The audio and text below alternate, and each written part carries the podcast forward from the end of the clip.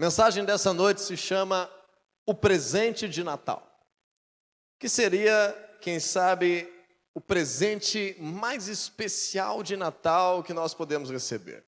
A nossa cultura está muito fortemente arraigada na cultura natalina, na festividade do Natal.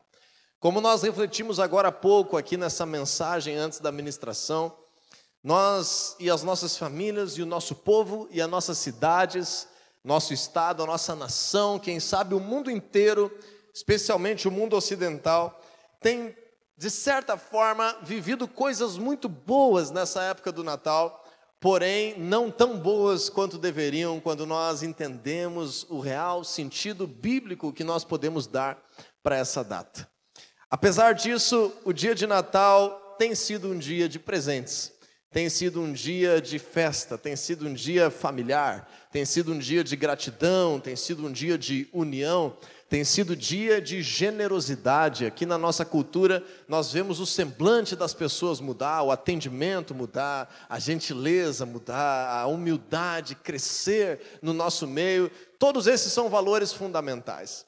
Mas eu preciso te dizer que, na verdade, aquilo que nós podemos resgatar de bíblico nessa data do Natal é trazer à nossa memória que Natal é sim um dia de presente, mas é um dia de nós nos darmos conta do maior presente que nós já podemos receber enquanto seres humanos. Quando nós lemos os evangelhos, o nascimento de Jesus, algo muito interessante chama atenção. No livro de Lucas, capítulo 2, versículo 10, que diz assim a palavra de Deus, versículos 10 e 11: Mas o anjo lhes disse: Não tenham medo, Estou trazendo boas novas de alegria para vocês, que são para todo o povo.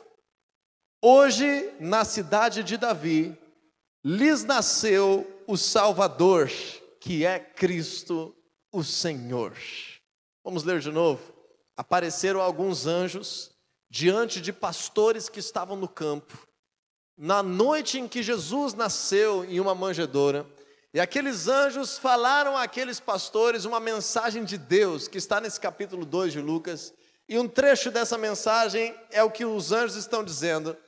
Não tenham medo, dizendo para eles, dizendo para nós, dizendo para o povo de Israel, dizendo para esses homens que estavam no século I, dizendo para hoje aqueles que estão vivendo em 2021, eles estão dizendo na palavra de Deus: não tenha medo, eu estou trazendo boas novas de grande alegria para vocês, que são para quem, pessoal? Para todo o povo. Aquilo que aconteceu lá na cidade de Belém, há muitos séculos atrás, foi uma grande notícia, foi uma grande novidade, foi um grande presente, foi uma grande intervenção de Deus, não apenas para quem estava vivo naquela época, não apenas para aquelas famílias, não apenas para aqueles pastores que foram visitados por anjos no meio do campo, não apenas para aqueles que receberam milagres do Jesus que habitou entre nós de forma humana, não apenas para aqueles discípulos que foram escolhidos para estarem com ele durante os anos do seu ministério, não apenas para os seus pais que tiveram a alegria de ver o seu filho primogênito nascendo naquele dia especial, mas os anjos disseram aos pastores: essa notícia é uma notícia de grande alegria para todos. É uma notícia para toda a humanidade. É uma notícia que toca as nossas vidas até hoje. Quando eles falam no versículo 11: Hoje, na cidade de Davi, lhes nasceu o Salvador, que é Cristo o Senhor. Eu não sei se você já parou para pensar, mas quando nós escolhemos presentear alguém, nós estamos dando uma parte da nossa vida para essa pessoa. Você já parou para pensar nisso? Porque quando você vai presentear alguém com algo, ou esse presente custou tempo de vida tua para confeccioná-lo, ou esse presente custou tempo de trabalho teu que você trocou por dinheiro, que você foi numa loja e trocou esse dinheiro por aquele presente E agora você está entregando aquele presente para aquela pessoa, mas aquele presente custa alguma coisa, e aquele custo significa que é um pedacinho da tua existência sendo doada generosamente a outra pessoa. Quando nós presenteamos alguém, o valor que nós atribuímos àquilo que nós estamos dando, o valor emocional, financeiro, afetivo, é um valor que representa um pedaço da nossa vida sendo doada a outra pessoa.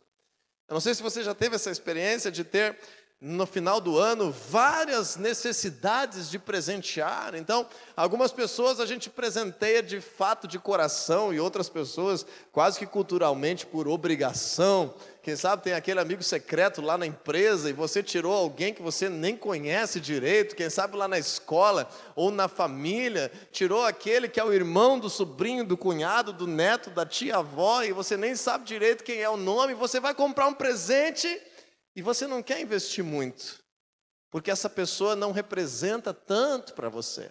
Essa pessoa não faz tanto parte da tua vida. Essa pessoa não é tão digna assim de que você arranque um pedaço de você.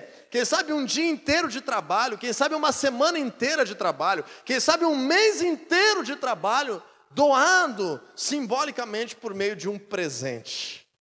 Então nós, de fato, culturalmente, aprendemos a presentear uns aos outros, mas em algumas dessas vezes, especialmente quando já somos trabalhadores maiores de idade, nós percebemos que esse presente está expressando algo que nós estamos compartilhando e doando para aqueles a quem nós amamos. Eu gostaria de ler contigo mais uma vez esse versículo 11, porque eu não sei se você conseguiu compreender a grandeza de uma breve palavra que está escrita nesse texto. Que a maioria das pessoas despreza essa palavra. Na verdade, eu já vi esse versículo muitas vezes escrito, transcrito em cartões de Natal, transcrito em mensagens cristãs, em que essa palavra é omitida, porque quase que as pessoas não entendem por que está aqui essa pequena palavra no versículo 11. Quando os anjos disseram assim a todo o povo, para nós, para você, para mim, hoje aqui, hoje, lá naquele dia, na cidade de Davi, lhes nasceu o Salvador, que é Cristo o Senhor. E a palavra que eu quero te chamar a atenção hoje nessa ministração, para dizer qual é o presente de Natal que nós precisamos celebrar, é essa pequena palavra, expressão, detalhe linguístico que muda todo o sentido de Lucas capítulo 2, que é quando é escrito lhes nasceu. Os anjos estavam dizendo que essa é uma notícia para o povo inteiro. E eles estavam falando não para os pais de Jesus, mas para aqueles pastores que estavam lá no meio do campo. E o que, que eles disseram? Hoje lhes nasceu lhes nasceu o Salvador, lhes nasceu o Cristo, lhes nasceu o Senhor. O que, que eles estavam querendo dizer? Jesus nasceu para vocês. Jesus nasceu de presente para você. Jesus nasceu para nós. Jesus nos nasceu. Ele veio para nós. Ele foi nos dado.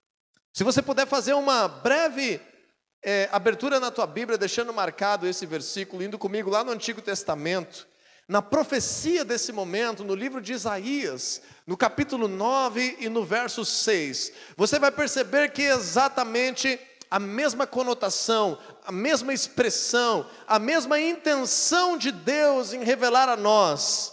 O Senhor Jesus, não como algo que Deus precisava realizar por ele mesmo, não como algo que o Senhor Jesus tinha o sonho de nascer como ser humano, mas qual é o real motivo da sua vinda nessa terra? Isaías capítulo 9, versículo 6 nos diz assim: Porque um menino nos nasceu, um filho nos foi dado. E o governo está sobre os seus ombros, e ele será chamado maravilhoso conselheiro, Deus forte, Pai da eternidade e príncipe da paz.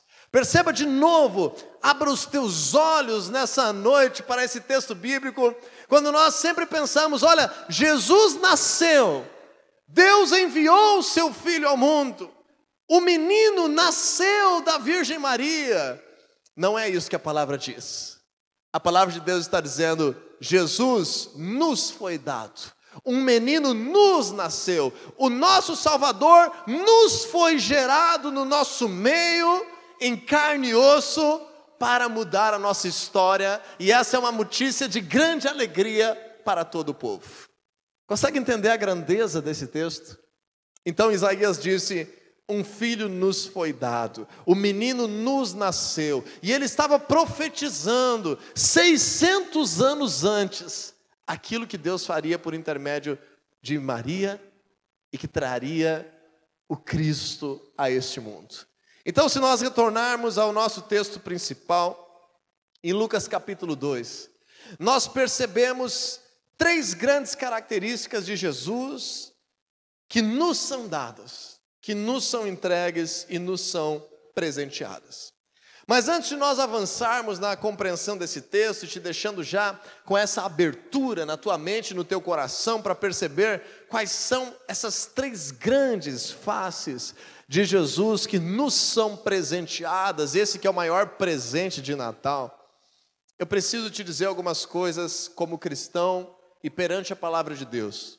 A primeira coisa, não se apegue muito a este dia como um dia místico. Não se apegue a este dia como um dia de superstição. Não se apegue a esse dia como um dia que você se comporta diferente dos demais. Não deixe que essa tradição espiritualizada é, faça com que você seja uma pessoa melhor apenas no dia 25 de dezembro. Por causa que o dia 25 de dezembro nós não temos absolutamente nenhuma evidência que de fato seja o dia do nascimento do Senhor Jesus. Na verdade, é muito provável que Jesus não tenha nascido nem sequer em dezembro. Provavelmente Jesus tenha nascido em volta de setembro. Essa é a maior probabilidade. Então, por que, que a igreja cristã instituiu o Natal como dia do nascimento de Jesus, como dia de termos comunhão com Jesus. Eu não sei se você já ouviu falar, nós somos muito americanizados, nós temos muitas obras hollywoodianas no nosso meio e agora outras produções chegando também dos Estados Unidos em que a cultura do Natal é muito forte.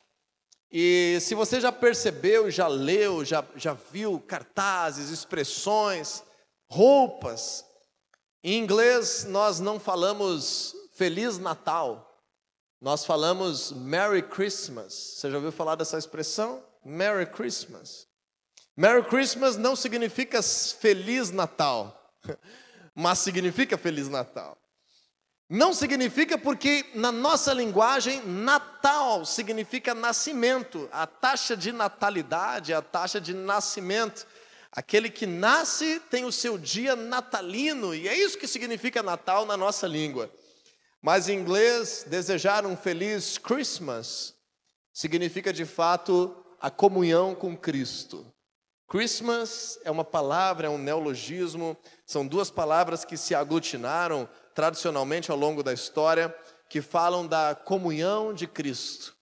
Então, na verdade, a ceia de Natal deveria ser uma ceia em que nós celebramos a vida que Cristo nos deu em que nós de fato possamos entender tudo de bom que a nossa cultura carrega. A nossa cultura carrega muitas coisas boas, como a reunião familiar, o jantar juntos, uh, estar em um ambiente de alegria, de paz, de benevolência, de generosidade, de presentes. Mas eu gostaria que você pudesse entender que, biblicamente, nós não temos essa data de forma tão clara.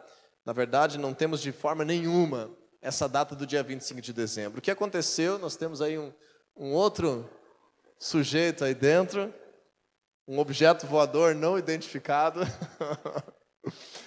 o que aconteceu é que, preste atenção comigo, gente, eu gostaria de fazer um, um, um parênteses informativo aqui nessa pregação.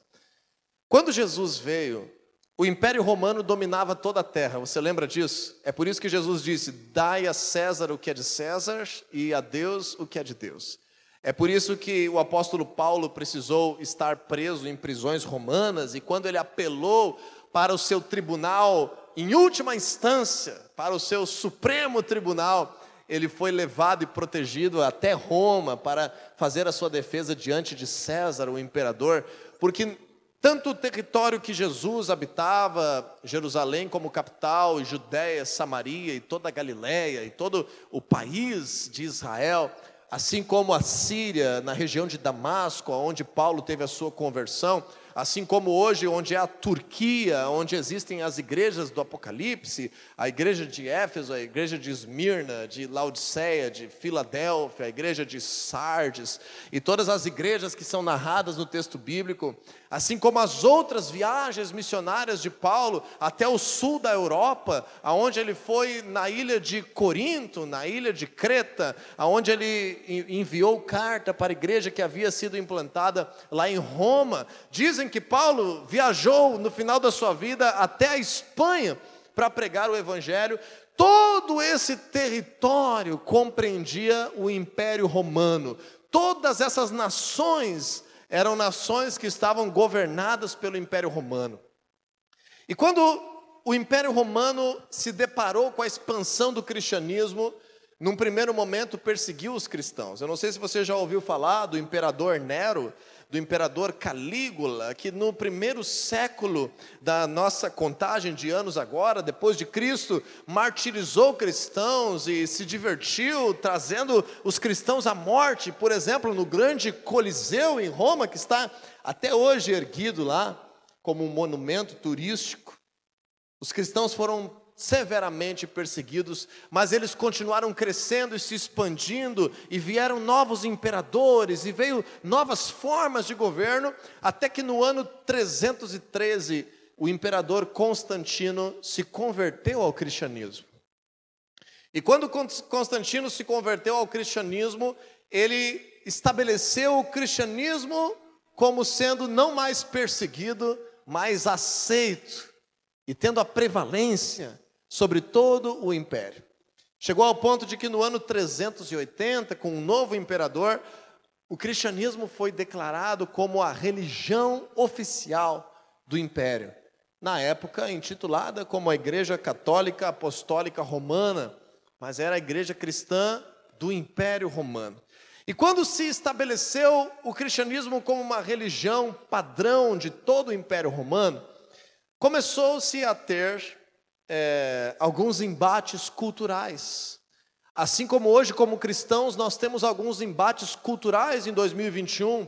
Nós temos embates culturais com o Dia das Bruxas, nós temos embates culturais com o Coelho da Páscoa, nós temos alguns embates culturais com, a, com o São João celebrado, nós temos embates culturais com o Carnaval festejado.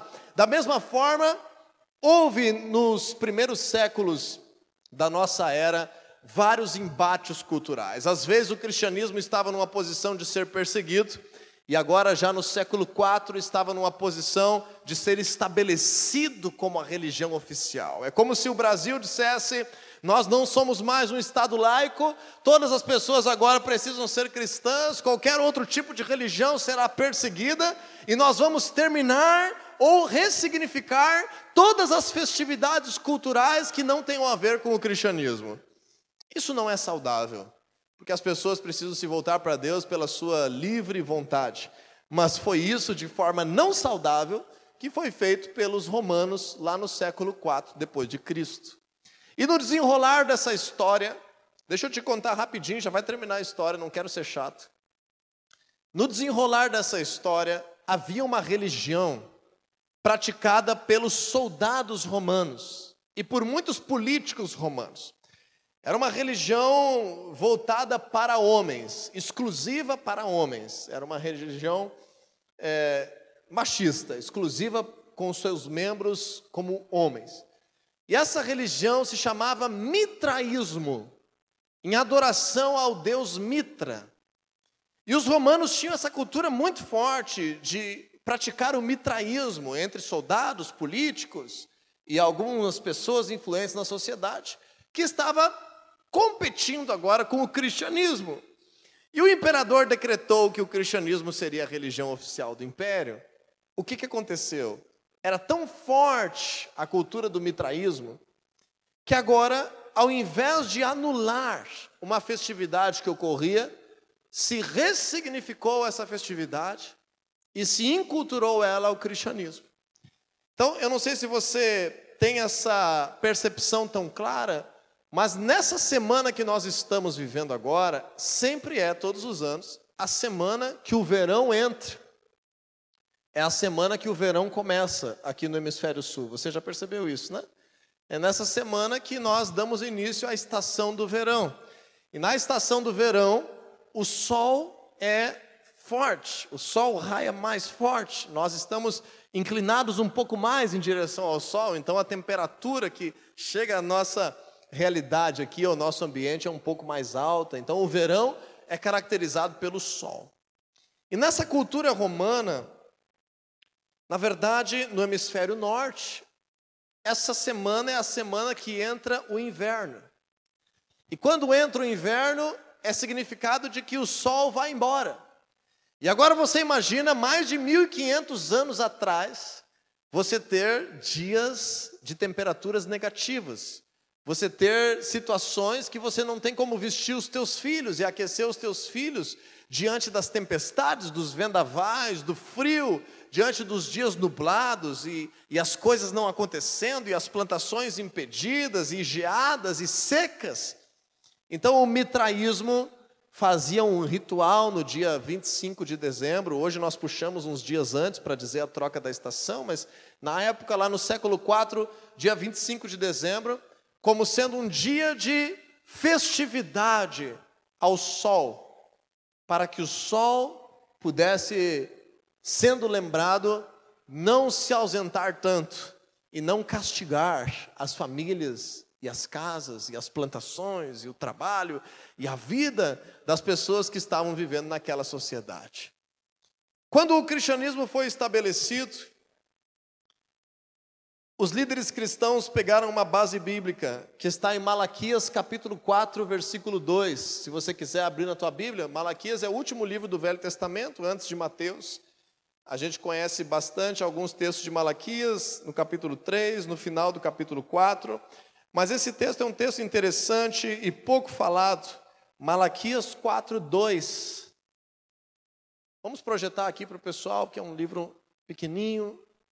Vamos projetar. Diz assim: Mas para vocês que reverenciam o meu nome, o sol da justiça se levantará, trazendo cura em suas asas, e vocês sairão e saltarão como bezerros soltos no curral.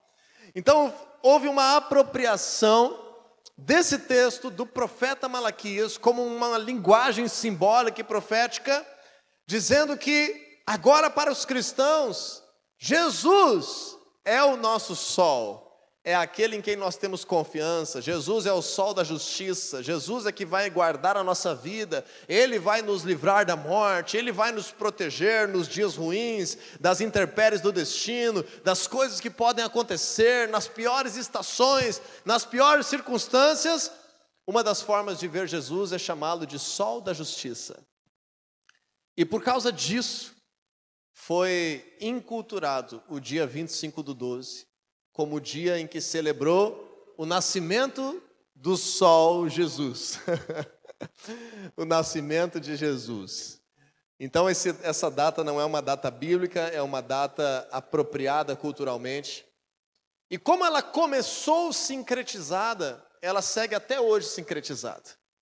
Então, em várias culturas do Ocidente, do Natal, nós temos muitos símbolos e eu, eu gostaria que você, no ano que vem, tomasse bastante cuidado com esses símbolos, porque alguns dos símbolos natalinos, além de não remeterem nada a Jesus, eles ainda remetem a algumas superstições que colocam fé em outras coisas, em outros amuletos, em outros adereços, em outros indivíduos que não sejam Jesus. Por exemplo, o Papai Noel não sei se é do conhecimento de todos, mas o Papai Noel é um, um, uma, uma personalidade espiritual em muitas crenças religiosas, adorada e venerada, inclusive no catolicismo, como um santo, São Nicolau. Santa Claus é também chamado Papai Noel, e meio que ofusca, ofusca, para não dizer tira completamente o lugar de Jesus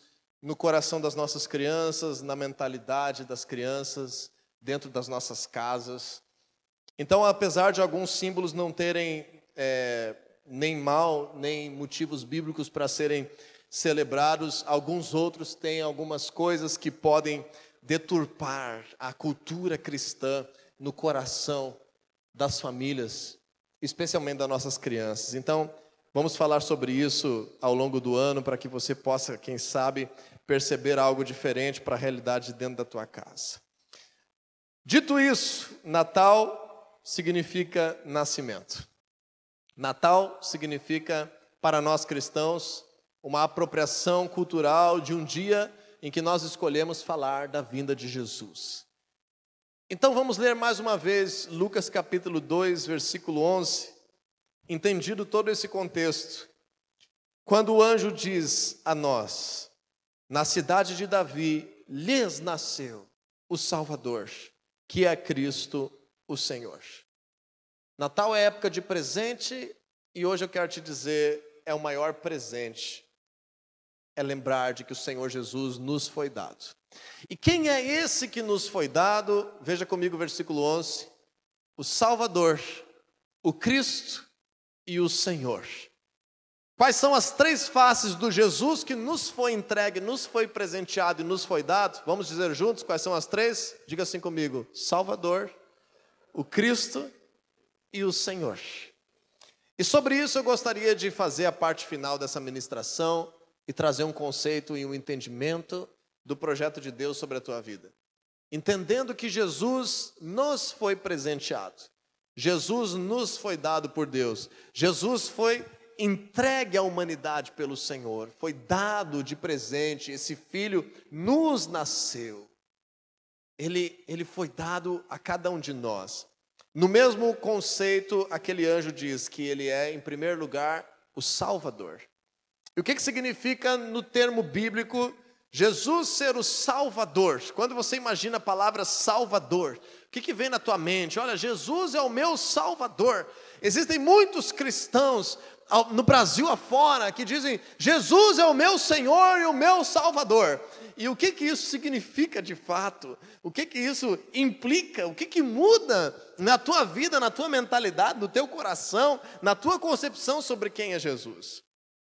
Biblicamente, essa palavra Salvador é a, é a mesma expressão, assim como em português, lá no grego bíblico, é a mesma expressão quando falamos de sermos salvos, quando falamos de salvação, quando falamos que Jesus veio para nos salvar, quando nós falamos que pela fé nós fomos salvos. É tudo em torno dessa mesma palavra que origina esse, esse termo Salvador. Quando nós falamos em Salvador, nós falamos em alguém que tem o poder de nos libertar de uma situação difícil que nós não conseguimos sair sozinho dela.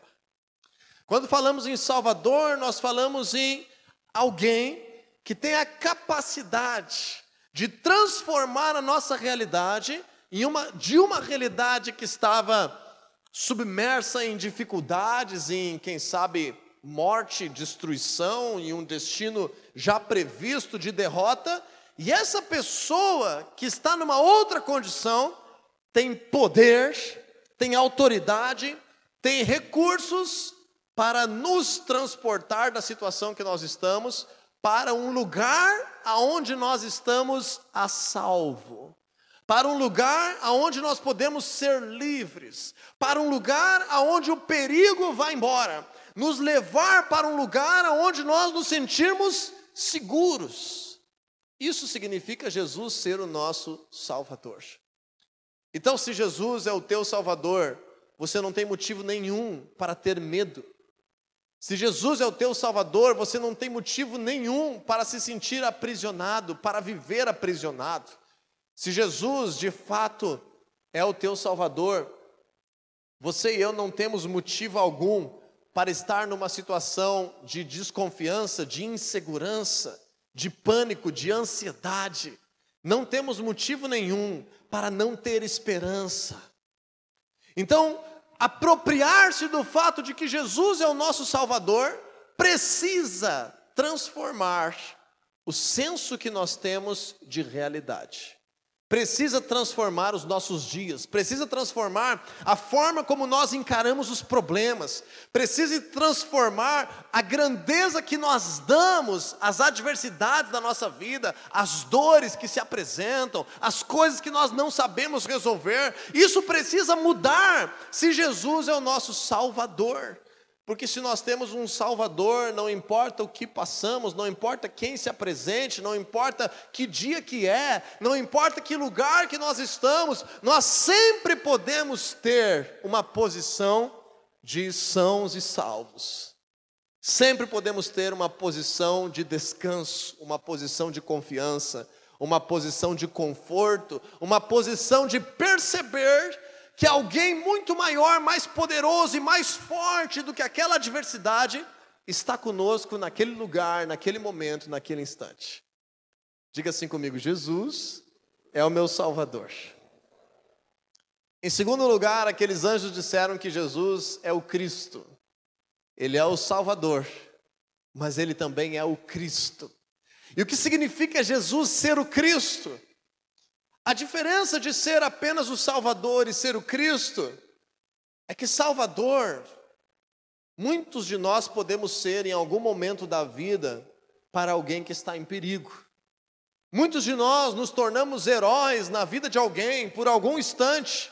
Alguns de nós já tivemos essa experiência de ter alguém conosco que essa pessoa diz assim: Olha, eu devo a minha vida a ti, porque tu fez isso por mim, tu me salvou naquele dia, Tu me tirou lá quando eu estava doente, tu me levou ao médico, tu me abriu os olhos para aquela situação que eu estava vivendo, tu me salvou. E de fato nós podemos salvar uns aos outros, sermos usados por Deus para isso. Mas existe uma diferença entre sermos salvadores e sermos Cristo. Nós não conseguimos ser Cristo. Porque Cristo significa aquele que é o Rei dos Reis, o Filho de Deus, o Messias prometido, esperado, aguardado, que viria revelado da glória de Deus, dos céus, que nasceria como ser humano, o Rei eterno, aquele todo-poderoso. Quando fala a palavra Cristo na Bíblia, é isso que está significando. A palavra Cristo é sinônimo da palavra Messias. Porém, Messias vem do grego, desculpe, Messias vem do hebraico e Cristo vem do grego, mas as duas coisas querem dizer a mesma coisa. Basicamente a mesma coisa. Quando os anjos disseram: Olha, nasceu aquele que vai poder te fazer sentir são e salvo. Essa é uma realidade. Agora estavam dizendo: E também nasceu aquele que vai reinar para todo sempre sobre a tua existência, sobre o teu futuro e sobre toda a eternidade. O fato de Jesus ser o Cristo significa que aquele que nos salvou está numa posição de total autoridade. Lembra que nós cantamos hoje sobre o texto de Filipenses capítulo 2, mas o grande Deus o exaltou à mais alta posição e lhe deu o um nome que é sobre todo nome, para que diante dele todo joelho se dobre, toda língua confesse que Jesus Cristo é o Senhor. Nos céus, na terra, debaixo da terra, em todos os lugares. Ele é o Cristo. E se ele é o Cristo, ele é todo poderoso. E se ele é todo poderoso, ele não vai ter a, o acaso de ter me salvado daquela situação. Ele tem agora todo o poder e toda a autoridade para ser suficientemente e por toda a minha existência aquele que me salva, aquele que me guarda, aquele que me livra, mas agora aquele que me torna parte do seu reino, aquele que divide a autoridade contigo. O modelo de rei que Jesus é, como Cristo, como Filho de Deus, é dividir a sua herança com aqueles que fazem parte do seu reino, é tornar os seus servos seus irmãos, chamá-los juntos para a casa do seu pai, para herdar junto com ele todos os benefícios, autoridade, graça, unção e recursos do seu reino, inclusive a vitória sobre a morte. Então, aquele que é o nosso Salvador, da nossa angústia, do nosso dia difícil, como nós tivemos testemunhos hoje aqui na hora do nosso batismo, que eu decidi agora ter uma aliança com Jesus, porque a minha vida mudou, porque eu quero algo diferente, porque eu vou deixar o pecado, porque Jesus me alcançou, porque Ele me tirou de uma situação difícil. Esse também é aquele que nos faz ter uma vida abundante, vitoriosa. Ele divide o seu poder, a sua herança conosco. Nós temos autoridade sobre a obra das trevas, sobre demônios, sobre todo o poder do mal, sobre a morte, sobre a doença. O Cristo se revela como Rei e compartilha conosco o seu reino e o seu reinado. Diga assim comigo: Jesus é o meu Cristo. Uau! E por último, aquele anjo disse: Lhes nasceu o menino, ele é o Salvador, o Cristo e o Senhor. E esse é o terceiro e último aspecto desse Jesus que nos foi presenteado. Essa é a terceira grande faceta desse Jesus que nos foi dado, desse menino que nos nasceu, que além de ser rei, ele também é Senhor. Ele também é aquele que toma autoridade sobre a nossa vida e que pode estar trazendo sobre nós o destino melhor que podemos viver. Ter Jesus como Senhor significa que Satanás não é Senhor sobre nós. Eu não sei se você sabe disso, mas espiritualmente nenhum de nós é dono do nosso nariz. Sabia disso? Diga assim para a pessoa que está ao teu lado: você não é dono do seu nariz. Espiritualmente, nenhum de nós se manda. Nós podemos nos mandar como cidadãos, aqueles que são maiores de idade, que pagam as suas contas, que trabalham, às vezes entram numa petulância, numa arrogância. Não seja essa gente chata, arrogante, que diz: cala a boca, não te devo nada, satisfação, não me cobra, eu sou eu, sou dono do meu nariz. Crente não é chato assim, então não seja assim. Especialmente lembrando que espiritualmente nenhum de nós é dono do nosso nariz. Espiritualmente nós não temos autoridade sobre as regiões celestiais. Se você tem curiosidade sobre isso, nós tivemos uma pregação há poucos dias sobre as regiões celestiais. Nós não temos direito legal sobre as regiões celestiais por nós mesmos. Então, as pessoas às vezes se assustam e pensar o seguinte: para que que eu quero que Jesus seja o Senhor da minha vida? Se eu sou livre. Você não é livre, você pensa que é livre. Aquele que pensa que é livre longe de Jesus é o escravo cego e surdo e mudo, que não percebe a prisão espiritual a que está acorrentado. Então, ter a opção de ter Jesus como Senhor das nossas vidas na verdade representa uma garantia definitiva de que Satanás, seus demônios e a obra das trevas não mais terão autoridade e senhorio sobre a minha vida, sobre os meus filhos, sobre a minha saúde, sobre o meu dinheiro, sobre as circunstâncias, sobre a morte, sobre tudo aquilo que representa a minha existência. A palavra de Deus nos diz que Deus nos transportou por causa de Jesus, quando cremos nele, ele nos transportou de um domínio de trevas. Ele não diz assim, eu transportei alguns de Colossenses 1:13, alguns de um domínio de trevas, outros eram donos do seu nariz e eu transportei todos para debaixo de Jesus. Não é isso que está na Bíblia. Ele diz assim, ele transportou, nos transportou de um domínio de trevas para o reino do seu filho amado, Jesus. Então, a oportunidade que nós temos de que Jesus seja Senhor das nossas vidas, é a oportunidade de não mais, nem cegamente, nem ensurdecidos, nem ludibriados, manipulados, embriagados, ou como diz a palavra de Deus, cegados no coração, no entendimento, no espírito, para que não mais sejamos escravos do pecado, escravos de demônios, escravos de nós mesmos, escravos daquilo que o um mundo corrompido impõe com uma falta de sentido para a vida. Para muitas pessoas, esse dia 25 foi um dia de ressaca. Para muitas pessoas, esse dia 25 foi um dia de arrependimento. Para muitas pessoas, esse dia 25 é um dia de vazio existencial. Porque tudo aquilo que foi encenado na noite de ontem, em muitos lares não é a verdade do ano que se inicia. Porque para que nós possamos ter a vida verdadeira e abundante, nós precisamos espiritualmente trocar de Senhor. O Senhor Jesus é aquele que nos salva, que divide o seu reino conosco, que nos dá a eternidade e que nos garante que nada vai tocar em nossas vidas, porque Ele está com a autoridade sobre a nossa existência.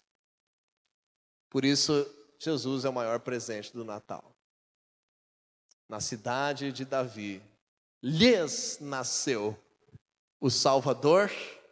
Quem mais que ele é? O Cristo e o Senhor.